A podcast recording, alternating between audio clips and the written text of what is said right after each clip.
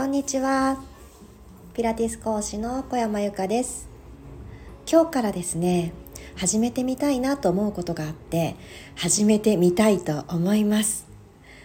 綺麗が育つ習慣づくりとして私がよくいただくご質問を私なりに答えるというシーンがそういえば私の日常にはよくあるなと。それは例えば生徒様からいただくご質問だったりあとはちょうど昨日私あのクレマチスのカさんというあのモデルとしてお世話になっているアクセサリーのアトリエにて半日間あの販売のお手伝いなどさせていただいたんですね。そこでもう99%女性なんですよお見えになる方が。そこであの皆さんあのインスタグラムを介してあの耳についている アクセサリーを見たついでに私の顔を知ってたっていう方も多くてで、まあ、そういった美容の話なんか健康の話なんかにも進んでいったりしましてあこれ昨日いただいた質問で多かったからちょっと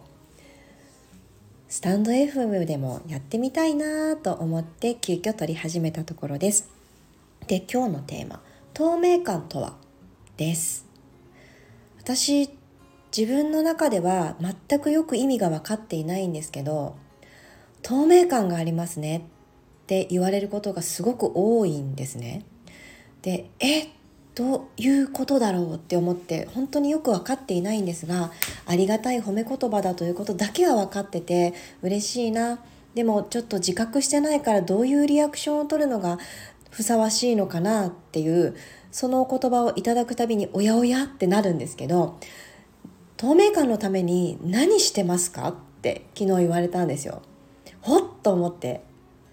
そうやって考えたことなかったって思ってしばらく考えたんですよ。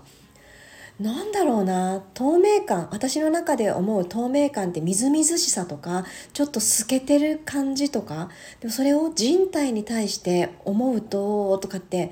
頭の中で考えてたらあ私これ一つあるなって思ってそれがお水をよく飲むことです。あこれかなって思ったんですね。でお水をよく飲むことですかねってお答えしたんですよ。えどのくらい飲むんですかって言われて私はこれパーソナルトレーニング受けてくださった方には皆さんにお伝えしているんですけどこれみんな違うんですよ。飲むべき量って。でその計算の仕方があるのでもしちょっと気になるなって方は私の公式 LINE に「えちょっとその計算の仕方知りたいです」ってメッセージいただければ「はいはい」ってお答えしますのでここではちょっと伏せておきつつあの計算の仕方というものがあります。なのでその量を飲んでますねって。でその飲む工夫はどうやって？って。やっぱり少ない量ではないのでどんな風に工夫してますか？って言われてああそうだなと。私はまず朝一杯白湯飲みます。その後常温のお水。これはお水との出会いがすごく大きかったんですけど美味しいなって思うお水に出会っちゃったら結構この水がたくさん飲めないっていう問題はクリアするんじゃないかなって思います。で私は10代の時に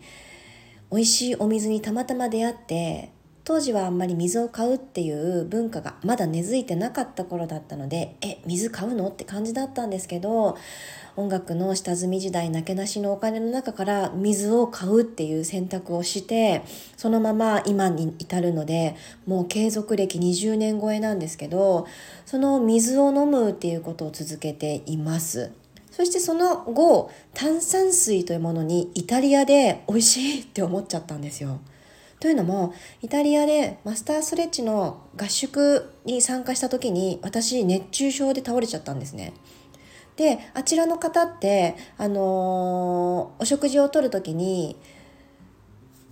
お食事のテーブルに普通の水と炭酸水と両方並ぶんですよ。どっちにしますかとか聞かれるんです。合宿場でも同じく聞かれて。でみんなが珍しいから炭酸の方で炭酸の方でって言うからちょっと私もなんかかぶれちゃって炭酸の方でみたいな感じで。で実は私炭酸飲料苦手なんですよ。コーラとかジンジャーエールとかとにかく発泡してるものが苦手であんまり実は得意じゃないんですけどなんか郷にいれば郷に従いかなと思ってノリで飲んじゃったんですね。そしたら初めて口にした現地の本当に湧き出ている炭酸水の美味しいことそしてわ美味しいなと思ってえー、これが本当普通のお水と同じようにいただけるんだすごいなって思っていた翌日に私は熱中症で倒れ ただあのもう倒れてしまった時は普通のお水よりも炭酸水の方が血中に取り込まれやすいから回復に役立つしこっち飲みなってあのメンバーがね言ってくださって「そうなんだ!」って言っても藁にもすがる思いで飲んだ記憶があってその3つを上手に組み合わせて今があります。そう。透明感のために何してますかって思いもよらぬ、あのお言葉をいただいてふっと考えた私の一つの答えでした。皆様の生活の一部に何かのヒントになったら嬉しいです。ではでは良い午後をお過ごしください。バイバイ。